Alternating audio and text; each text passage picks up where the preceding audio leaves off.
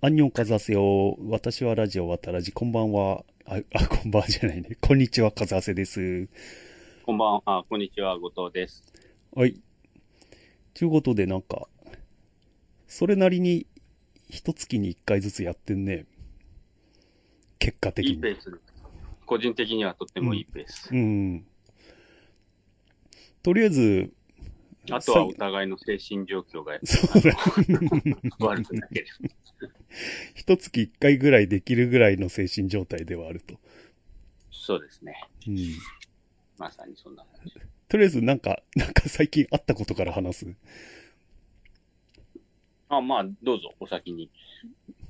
なんか、うん別になんもない。いや、姉ちゃんのが、赤ちゃんができたんで。うん、うんうん。まあ、さっき言ったけど。うん、うん。うん。うちの親も初孫ですよ。おめでとうございます。うん男の子ですか、女の子ですか？男の子。名前は決まったんですか？名前ね、決まってないんだよね。うー。うんん。だから赤ちゃんでね、今のところ。じゃあ、募集、募集しましょう。リスナーに決めてもらいましょう。俺の子供ですらないのに。言ってください、お姉ちゃんに。うん。これ決まったから名前。リスナーさんが決めてくれたから。そもそもリスナーって何やってんのかも知らないよね。リスナーが何やってるか。いや、リスナーってっていうか、俺俺が何を、な、何リスナーってっていう話から説明しなきゃいけ え、渡らじの存在知らない。うん、知らない。お姉ちゃん。うん。で、じゃあ、カズハセさんのこと全然知らないってことになるよ。そうそうそう。もう仮想空間の話はしないからね。カズハセさんのうん。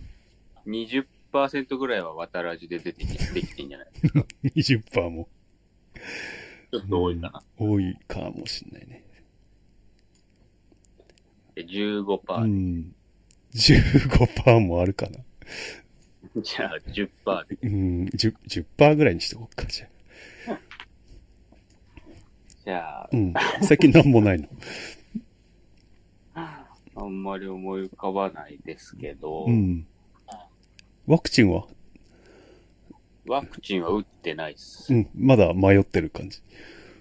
うん、勉強中です。うん、勉強中ね。うん。勉強中。勉強中ペンディング中。保留中。うん。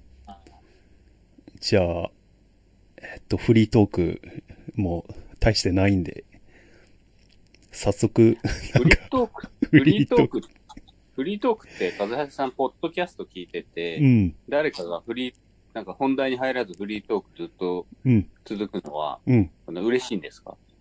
面白ければね。うんいや、じゃあ、ないですよ。あの、よく聞かれる、ポッドキャストの条件みたいなのを、あの、はいはい前、うちにも出た木村さんっていう人が、なんかつい、つぶやいてて、あの、タイトルの話にすぐ入るっていう。うんうんうんうんうん。うん。それがいいことだとそう。されて聞かれるその、なんていう一の。例えば知らないポッドキャストを聞こうと思って、お、うんエヴァの話するって書いてあるから聞くじゃん。うん。そしたら永遠昨日の飯の話してたら、これいつ始まるんだろうなって思うじゃん。もうやめようかなってなりますね。だから、初見には、あの、やっぱりそういうのは重要なのかなっていう。もう一刻も早くエヴァの話した方がいいんじゃないですか。でも、だいぶさ、問題としてさ、あの、話し終わってからタイトル決めてるからさ、今回はエヴァじゃない。うん、無理じゃないですか、ね。うんエヴァの話、でも。でも、それタイトルをエヴァにしちゃうと、大してしなかったっていう風で、また不満が出るかもしれないし。なるほどね。はい。うん難しいよね、そう考えると。大してしないと思いますよねう。ん。じゃあ、どうしようか。なん、なんか話したいことある？とりあえず。俺の話したいことはこの、今共有してる画面の通りなんだけど。全然エヴァ関係なさすぎませんかこれ。ちょっと、一行あるよ、一行。一行。僕はあの、エヴァンゲリオン見て、うん。あれなんでしたっけ？新エヴァンゲリオン？うん劇場版うん。を見て、うんまあ、アマゾンプライムで見たんですけど、うん。あれでしたね。うーん。なんかね、何日かに分けてみたんですけど、うん最初、あの、なんかパリのシーンあるじゃないですか。ああ、はい。パリで何か時間に迫られて、なんか戦ってるっていう、あそこはめちゃくちゃ面白かったですね。何回、何回も見たいなって思えるシーンでしたけど、それ以降は、ほんと1時間半ぐらい、なんかうん、面白いなって思えるシーンなくて、うん。もう2回ぐらい寝た、寝落ちしたと思います。うん。それで、じゃあまた続き見るか、よしみたいな感じになって、うんで、最後もどうなったか覚えてないです。ああ、じゃあ、話したいって言った割には、何も、一何もない。一番 最初の、あの、えー、なんか24みたいな感じで、あと、な、何分何秒みたいなことを言いながら、うん。あの、謎の、えっと、デューク・サライエみたいな歩き方してくる、あの、ロボットみ足したかないいなのがやつは、みたいな。あのそのあれがモデル歩きしながら、うんこう、何十体と連なって迫ってくる、ああいうイメージはもう大好きですうね。ん。ほんで、なんかあの、ヤマトみたいな戦艦がう、ん。なんか知んないけど、宙に浮いてて、うん。でね、あの、なんかそれがシールドみたいになったりしてとか、ああいうアイディアはすごくなんか夢みたいな感じでうん。好きですけれども、うん。それで終わりでしたね。なん俺かああいうのずっとやってくれればいいのにと思った。ああ。俺も、なんか、そこはまあ、いいとして、そっから農村シーンみたいなのあるじゃん。農村シーンになったり、うんうん最近のあの、ふっくらしてるみたいな。うん今の、あのー、何？ミサトさんとかがいるところのシーンとか。あ、そうだ。大体からして、ミサトさんって誰みたいな感じなんだよ、僕は。リテラシー低低すぎねえか。いや見てないから。あれ、その前段階って全然見てないの？ここに至るまでって。いや、なんとなくその、名前とかは知ってますけど、うん。なんか、見てないっていう印象はあったわ、俺こと。あの、言ってましたよね、よくね。僕はエヴァ見てない、うん和橋さんはジョジョ読んでないっていう、うん。なんかそういう役割分担だったような気が役割。シン・ゴジラ見たとき、もうなんか、ね、安野といえばもうシン・ゴジラでいいって。言ってたよね言ってましたう。ん。まあそうですね。そうかもしれない。で俺はね、あの、もう久しぶりに Q ってその劇場版の1個前、はい以来のエヴァを見て、なんか、うん。うわ、ひ久しぶりに見たらちょっとなんかこの超エヴァっぽい喋り方とかうん。がすげえ恥ずかしいと思って、うん。俺もう見てらんなくて最初。3回に分けてみたら。なんかつまんない。え、何？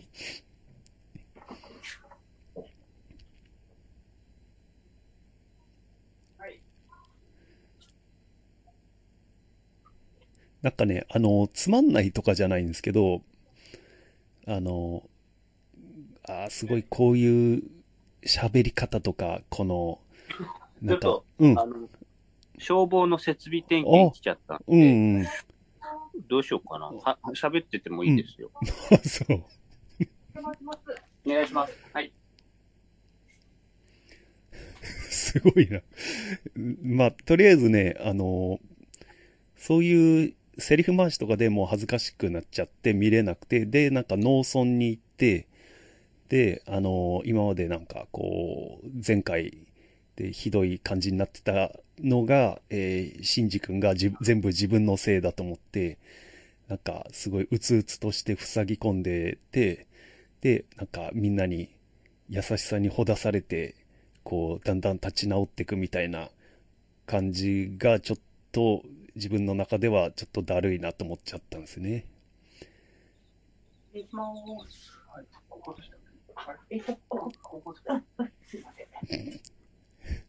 なんかすごい。喋りづらい。状況なんだけど、えーっと、あとはね、えーっと、まあ、ただ、その、シンジ君が、あの、まあ、ネ、ネタバレするんで、ちょっと見てから聞い。てもらえればと思うんですけど、えーだんだん、こう、綾波、ちょっとその、綾波があの綾波、どの綾波なのかがもうすでによくわかんなくなってるんだけど、まあ、綾波がやっぱり今回もシンジ君に好意を持ってて、で、だけど、こう、何日も通い詰めて、やっとシンジ君が立ち直って、で、えっと、綾波も、こう、なんか、農村の人たちとちょっと打ち解けて、これが、これが寂しさとか言って、だんだん体が悪くなってく。うだんだん体が悪くなって最後ね、あの、液状化しちゃうっていうところは、あーって思い、思ってよ、俺は。綾波に思い入れないから、うん、何かいきなり生まれたうん、ロボットみたいな人が、うん。ちょっと仲良くなったと思ったら溶けたっていう感じですね、僕の。俺もね、あなんか綾波っていっぱいいるから、あの、上波の時の綾波なのかどうかがよくわかんないんだよね、もう。うんクローンの綾波で、こう、多分、ジョハの時の綾波ではない、だとは思うんだけど、うん。でも、やっぱこう、ちょっと、やっぱり同じさ、遺伝子だから、やっぱりうん、あの、いい子なのよ。なんかその、うんなんだろうな。なんか途中で、碇玄道の独白みたいになって、どうやって人とコミュニケーション取ったらいいかわからなかったうん、とか言ってたじゃないですか。うん、で、これなのかなと思ったんですよ。おうエヴァの、なんていうの、核みたいなところあ、。そうそうそう。おうおういいエヴァ、にいいですね。うん引きつけられている人たちがうん共感を、うんあの、るところ、うん、ちょっと俺はね、あの、後藤にはマウント取って語らせてもらえる、これ、このエヴァに関しては。はいはい。そう、そう、そういうことよ。お願いします。だから、オタクの心を掴んだわけよ。うんうん。だから、A、AT フィールドも、もうこ、こういうのね、なんかね、こう、分かったように語るのがね、世界一恥ずかしい作品なのよ、このエヴァって。AT フィールドは心の壁とか、こんなのもうみんな、みんながね、1億回ぐらい語ってんのよ。で、最後、こう、わかりやすく、怒り言動にも心の壁があったんだっていうので、AT フィールドが私にもとか言って、ちょっと驚いてた。で、そこを、こう、シンジ君が、こう、突き破ってくるっていう、ねえ感動の。全然感動じゃないですか。全然面白くないじゃないですか。いやいやいや、何が面白いんですか？だからね、これね、あれなんで、あの、あの、えっと、アベンジャーズのエンドゲームだけ見て、あ、エンドゲームじゃない、あの、あ、エンドゲームか。エンドゲームだけ見て、面白くねえじゃんっていうのと同じで、この、過去二十何年の積み重ねがないと面白くないんだよね。なるほどねう。ん。じゃあ、っていうのも、もうい2億回ぐらい語られてるから恥ずかしいんだけど言うのも。そうかな、うんいや、でもなんかな。まあまあまあ、まあ、合う合わないがね、ありますからね。うん。なんかこう、もうちょっとやっぱり僕、この間、あの、福岡新一の本読んでたんですけど、あの、うん。動的平衡の。そうそうそうそうそうそう、あの、あの人、うんあの人が、あの、ドリトル先生のなんか連載してるんですけども、ドリトル先生。ドリトル先生ってあの、動物と喋れィーみたいなやつ。エディ・マーフィーに、あの、映画化される前のその、童話のあ、本当にあれなんだ。あっちの方。そうそう。いや、なんか、こういう世界観がいいなって僕は思っちゃった。そのん、なんていうのかな。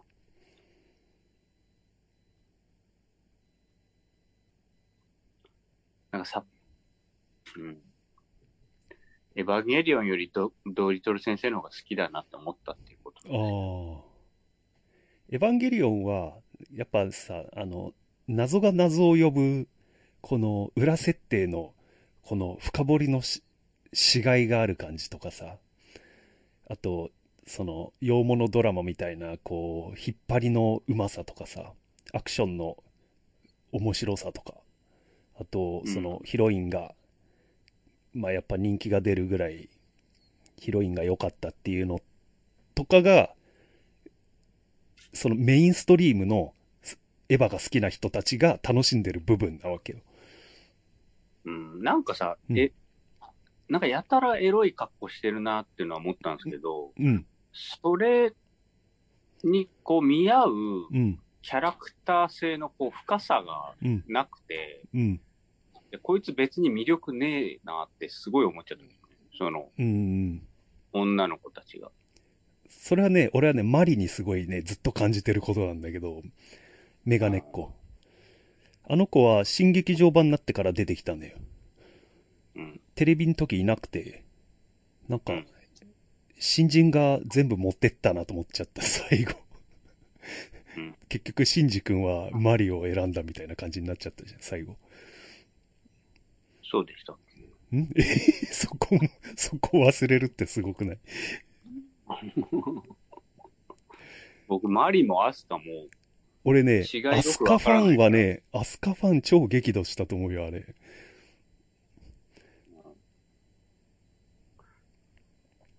なんつうのかなまああの、基本的にはやっぱり過去の積み重ねだから、その過去が好きじゃないと楽しめないと思うよね。なんか、シン・ゴジラ撮った人とは思えないぐらい面白くなかった。シン・ゴジラはあれで完結してるから。はい、してましたね。なんなのかな？幼いっていう印象を受けちゃった。うん。なんか幼稚っていうか。うん。俺もね、あの、い今、この年になってから、あの、アスカがずっと裸ジャージ着てるのは恥ずかしいと思ったし、うん。なんか、い、今、もう、今、そのサービスする必要ねえだろって、あの時ね、高校生、中学生のオタクだった人たちにとっては嬉しかったと思うんだけど、今、この年のおっさんが別に嬉しくないと思うんだよね。なんか、ねそのサービスを今する必要あんのかなとは思った、俺。うんサービスなのかどうかもよくわかんないけど。あと、お尻からのカットとかがやたら多いし。あれをそ、うはーとか言って、萌えとか言うおっさんいるのかないや、なんか、あの、あれも事前に見てたんですけど、僕、あの、新エヴァンゲリオン制作中の庵野秀明の、うん、なんか、プロフェッショナルみたいなやつ。うん、それはすごいね、面白かったんですよ。うん。あの、もう、実際に人を配置して、うんあの、構図を探るんです。構図命ですから、みたいなこと言ってて、うん。で、構図をやっぱり、で、探りに探った構図がこれかと思いましあ、お尻舐めだった。た。まあ、それで、あのーね、どうな、どういう、なんか作り直したみたいなこと言ってましたけどね。ああ、伸びに伸びて、コロナで。うん、なんか、カタルシスが、うん。僕の中ではもう一番最初にこう、うん、ドーンって盛り上がって、うん下がり続けていった映画っていう感じで。俺としてはね、その最初の盛り上がりポイントがどこだかわかんない。農村シーンが辛かったけど、戦いに入ってからは、あの、綾波が死んでからはめっちゃ面白かったね、俺は。あの、なんか槍とかどうとか言ってたうん。のは、あれ何なんですか？あれね、25年見ててもわかんない。あーなんか、わかり、わかろうとしたくない。あの、それを分かって、分かったぶりに語りたくない。なんか、うん。っていう存在、俺は、エヴァは。俺の中で。なるほど。うん。あ、だからただ、それはエ、エヴァの取り巻きが嫌いっていうだけで、作品が嫌いなわけじゃないよ。岡本太郎のうん彫刻って、一言で言えば、なんかこう、愛ですよねとか、そういう感じでうん、まとめたくないみたいな、そういうことですか？うーん。謎は謎のままで、謎をなんか、いちいち掘り下げればなんかあるのかもしんないけど、それを、こう、なんか、我が、我が物顔で語りたくないっていうかうん まあいいや。あの、うんまあと、とりあえずあの、そ、そういうそういう外野的な気になる部分はあるんだけど、作品としてはもうめっちゃ面白かったよ。えーあの、感動した。あ、ついに終わったんだと思って。う。うんんただ最後のオチ、窓マギのパクリじゃねえかと思ったんだけど、でもまたやるでしょ、どうやんないでほしいな。せやるよ。再結成。うん。もう一回やり直し一かバらン。バンドが再結成。ああ。じゃあまあ、とりあえずこんなもんでいいかな。です。まあまさかね、玄道があんなにね、心を打ち明けるなんてね、今まで考えられなかったからね。うーん。怒り玄道が。うんうんうん。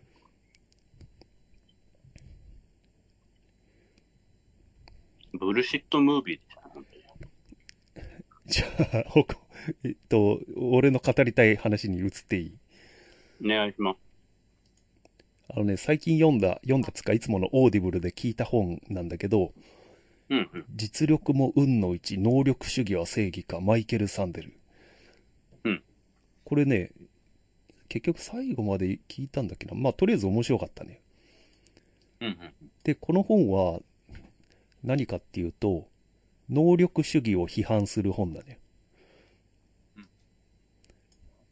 で、えっ、と、まあアメリカの、まあマイケル・サンデルってハーバードの教授でさ、あの、結構有名な本が、あの、な、なんだっけ、あの、トロッコ問題とかで有名な人。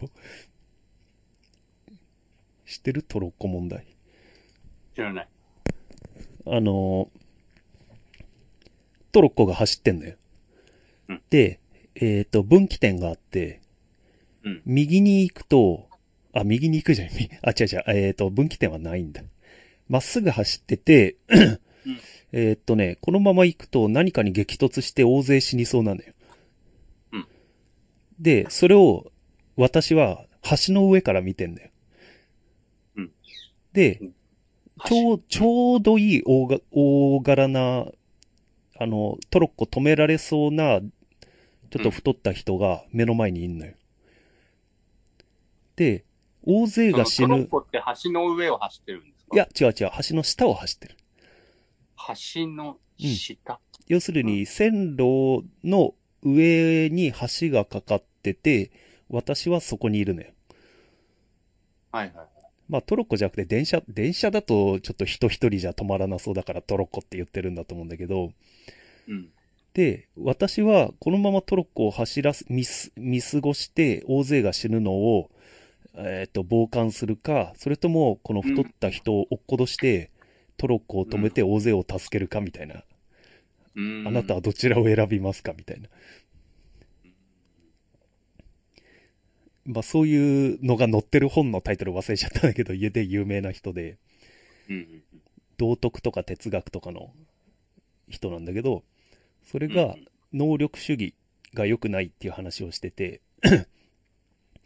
で、まあよく言うアメリカは自由の国とかさ、平等に開かれているって。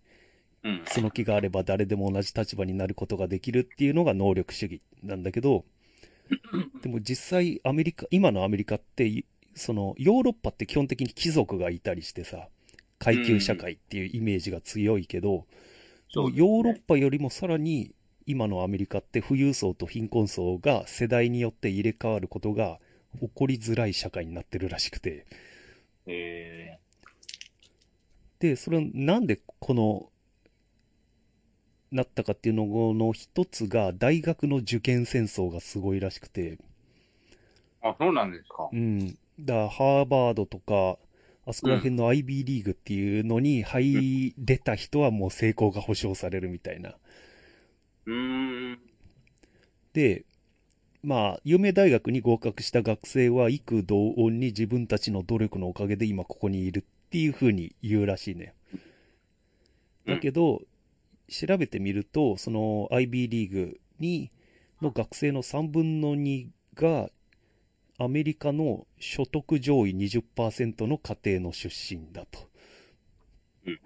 で、さらに卒業生が親であると、すごい有利に働くらしくて。だもしかしたら、そのテストの点数とかよりも有利になる要素なのかもしれないうん。あとは多額の寄付者も有利と。でも、学生たちは、その、そういった条件、まあ、もし、何かしらこのひいきされなくても、やっぱり、塾とか通う塾があんのかわかんないけど、家庭教師雇うお金が、お金持ってた方があるわけじゃん。うんだから、一見平等なんだけど、実は平等じゃないと。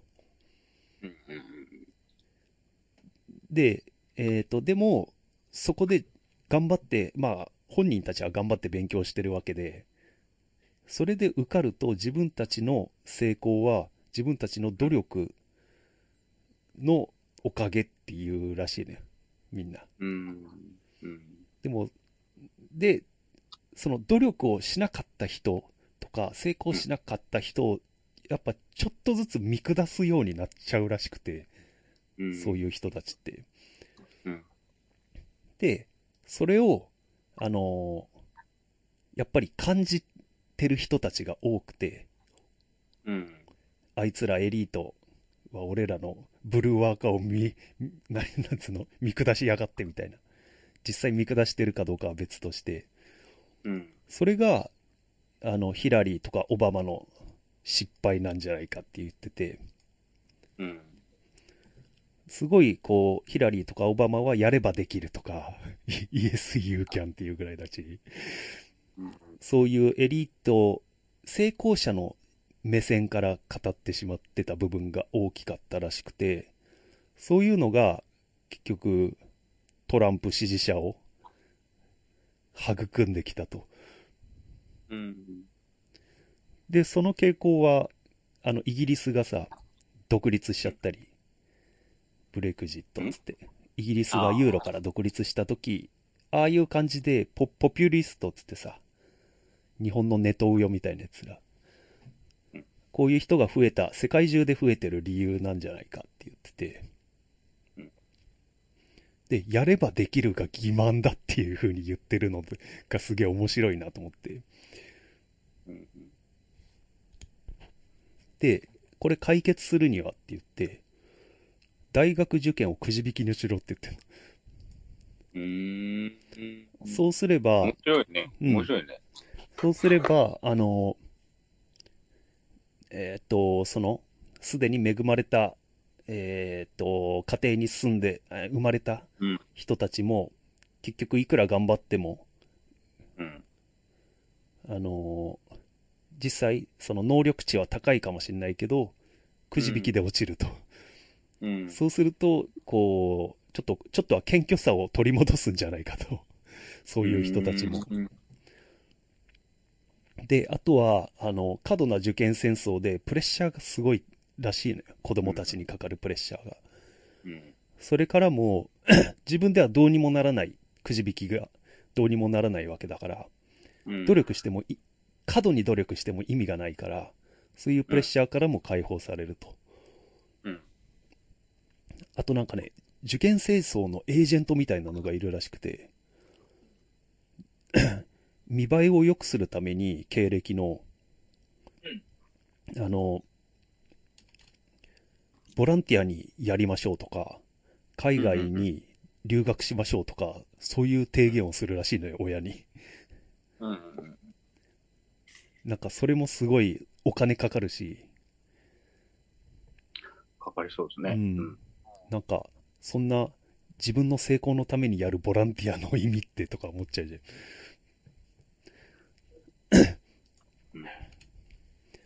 ていうところから、まあ提言をしてたと。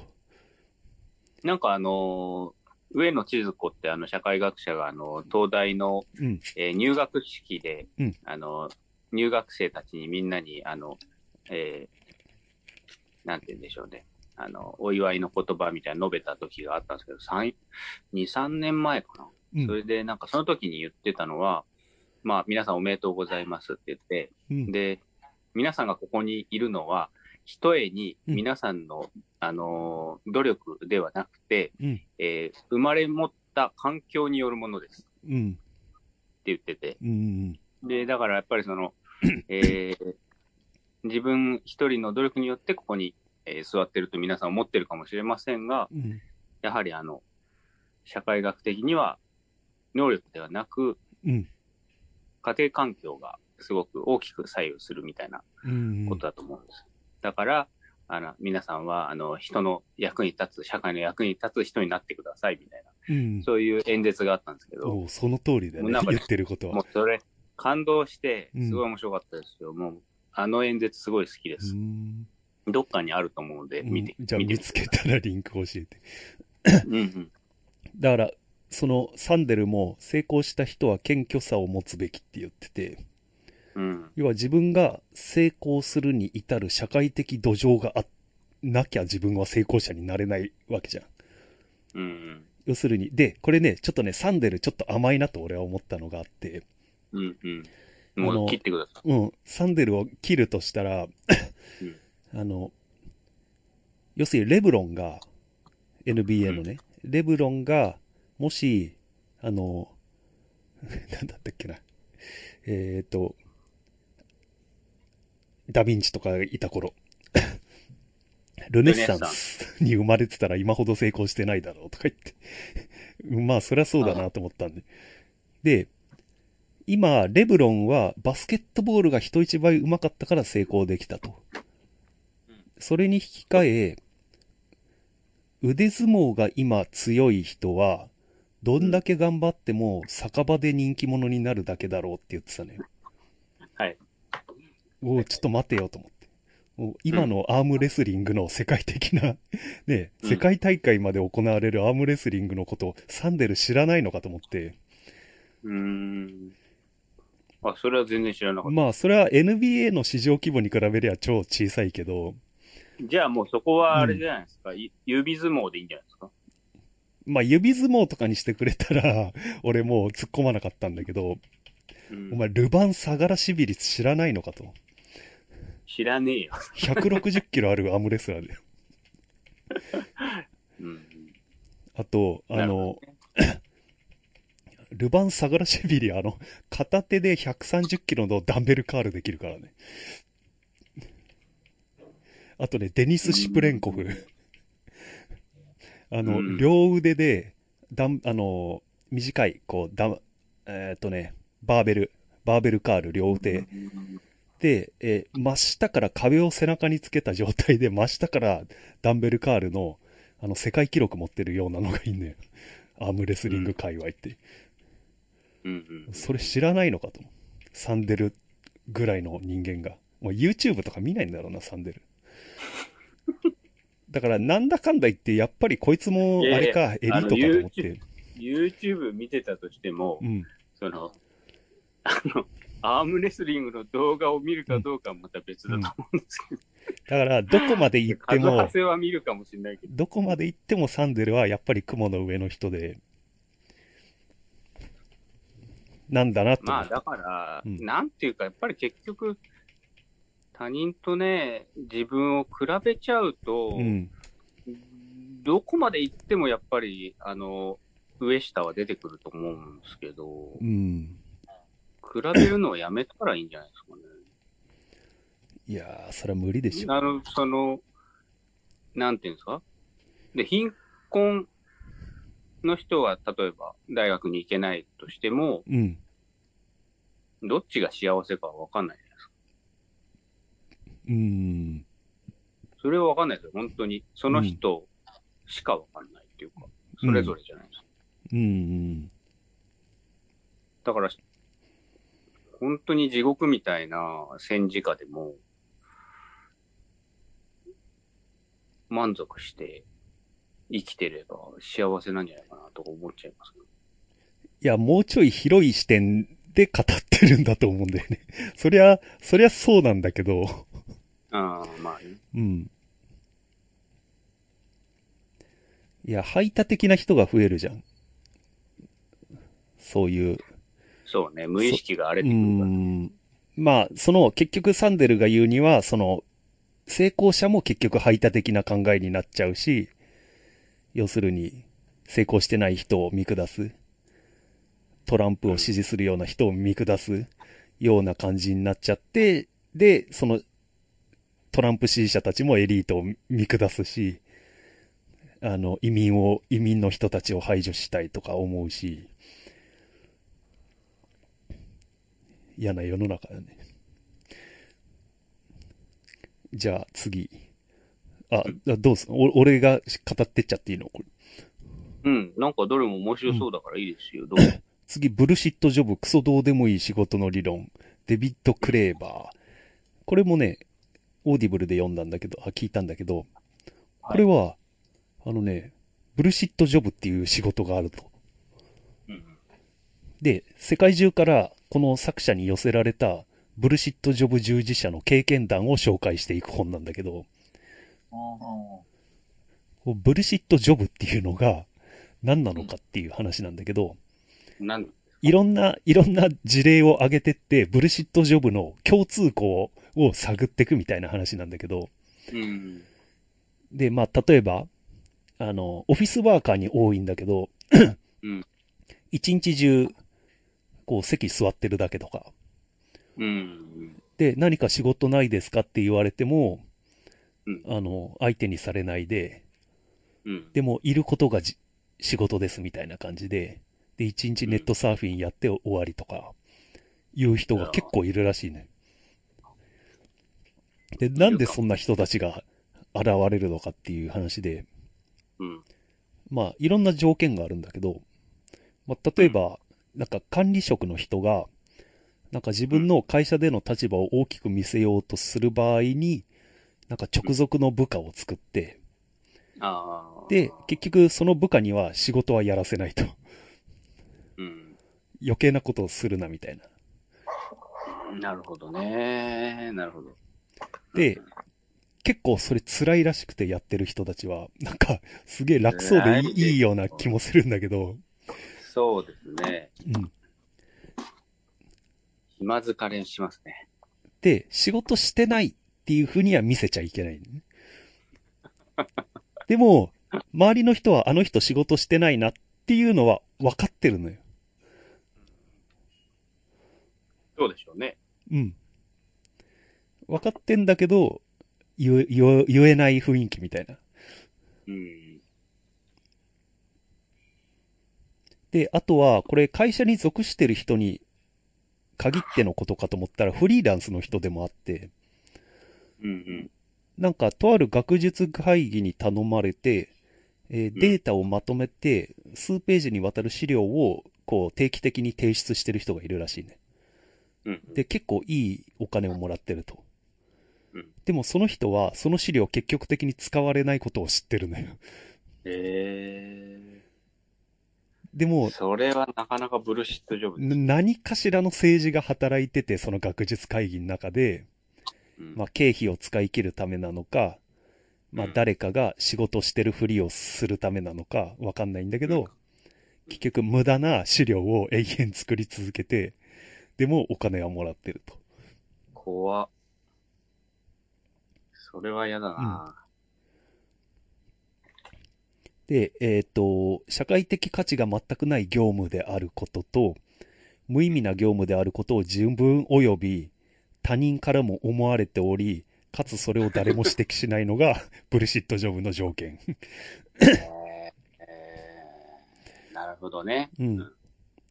で、今に始まったことではないっていう話をしてて、ななんかむ、昔のヨーロッパの領主は、そのはい権威、自分の権威を高めるためだけに、自分が歩く前に花花びらを巻くだけの人とかがいたらしくて、そっちの方がまだ、まだなんかこう、ねえ、うん。お前何の仕事してんのって言われて、いや、あの、花びら巻く係。ああ、はいはいはい、うんいるねって。そうだねちょっとこう、持ってもらえ 確かにそうだね。うん。しんどいっすうねん。やったことあります？ブルシットジョブ。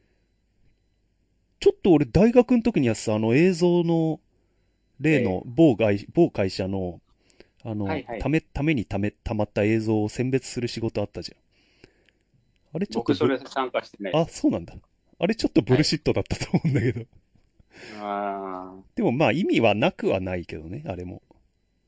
一応その、あんまりにも在庫が、在庫っていうかテープが溜まっちゃったから、ある程度捨てなきゃいけないっていう意味はあったっちゃあったけど、ーうん。でもちょっとブルシット集したよね、あの仕事は。うーん。あ、そうだったんですね。いや、なんか、全然魅力感じなくて、うん。やんなくてよかったな。うん。いや、学生としては楽でいい、美味しい仕事だったけど、うん。まあこんな感じでしたね、ブルシットジョブ。